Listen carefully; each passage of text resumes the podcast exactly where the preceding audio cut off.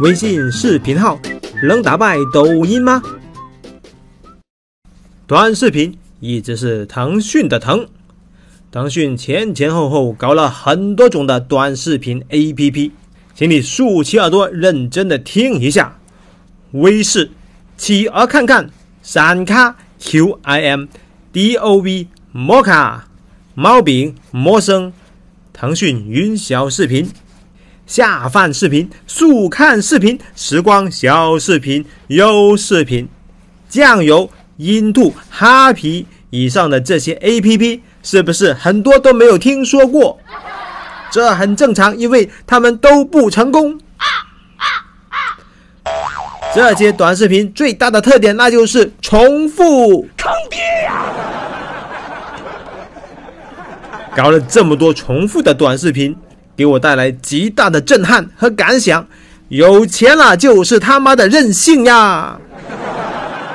腾讯为了给他的短视频 APP 保驾护航，微信对各种短视频进行了封杀，比方说抖音、西瓜视频、火山小视频、熊猫直播等等。以下是一个省略号，省略了五千字。打他！腾讯给出的理由非常的强大。为了保障微信用户的私隐和合法的权益，要对外联进行严格的管理。这个理由的逻辑非常的奇葩。我为了保护你的合法权益，我要侵犯你的合法权益。妈！这事件给我最大的感想，那就是有钱就是霸道呀！终于，微信视频号横空降世。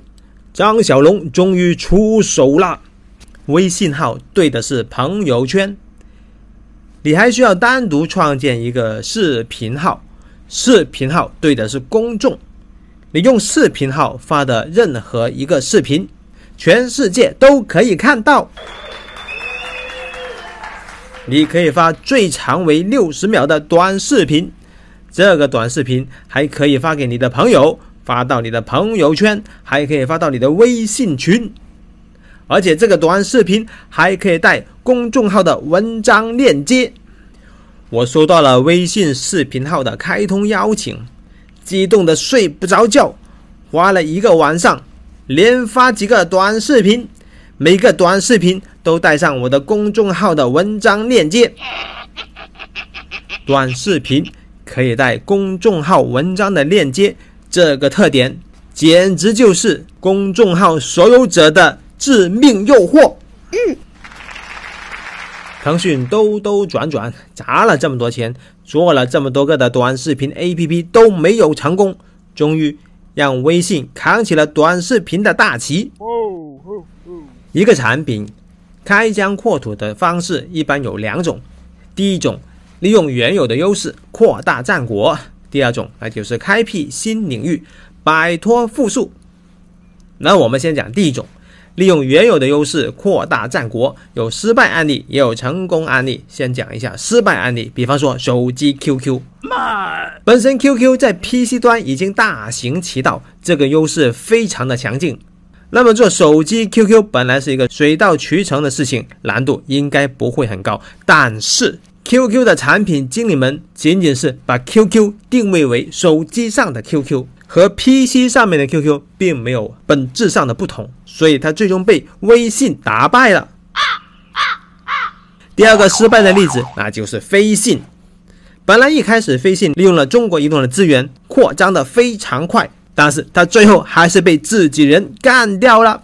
坑爹呀！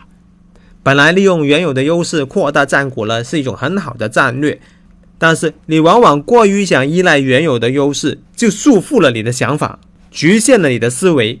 嗯，你也有可能触动了内部某些势力的利益，最终被自己人干掉。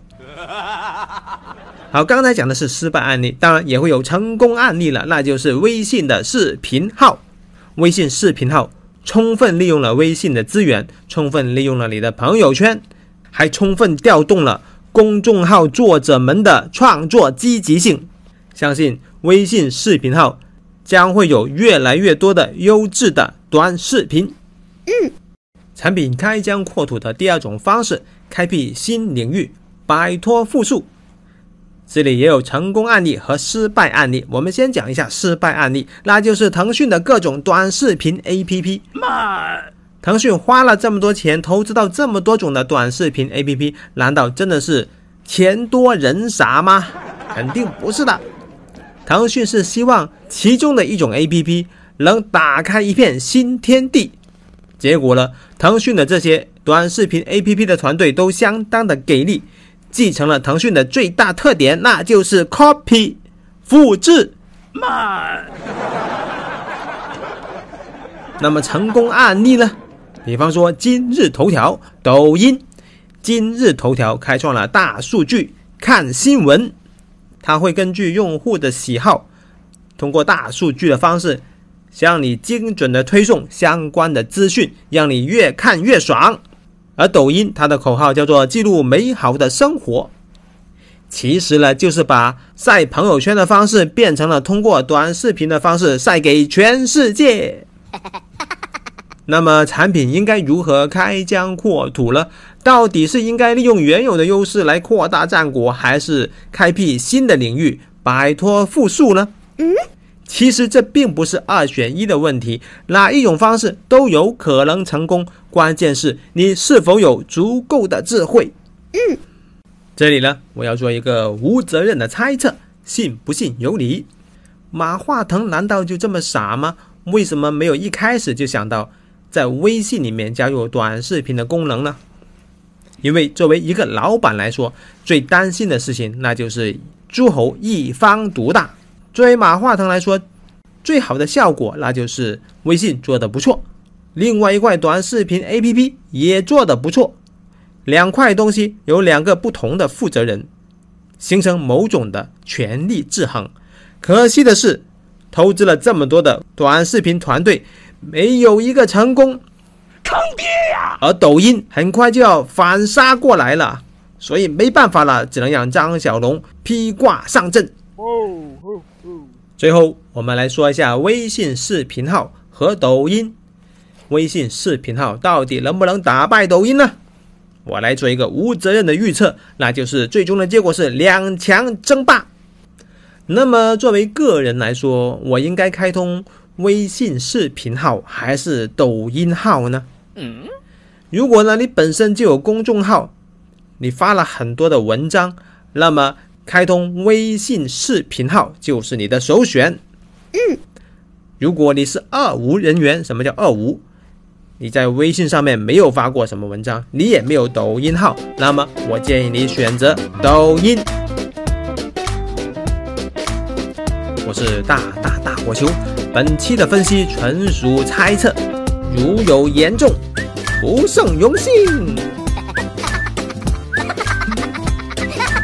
感觉不错的话，赶紧转发一下吧！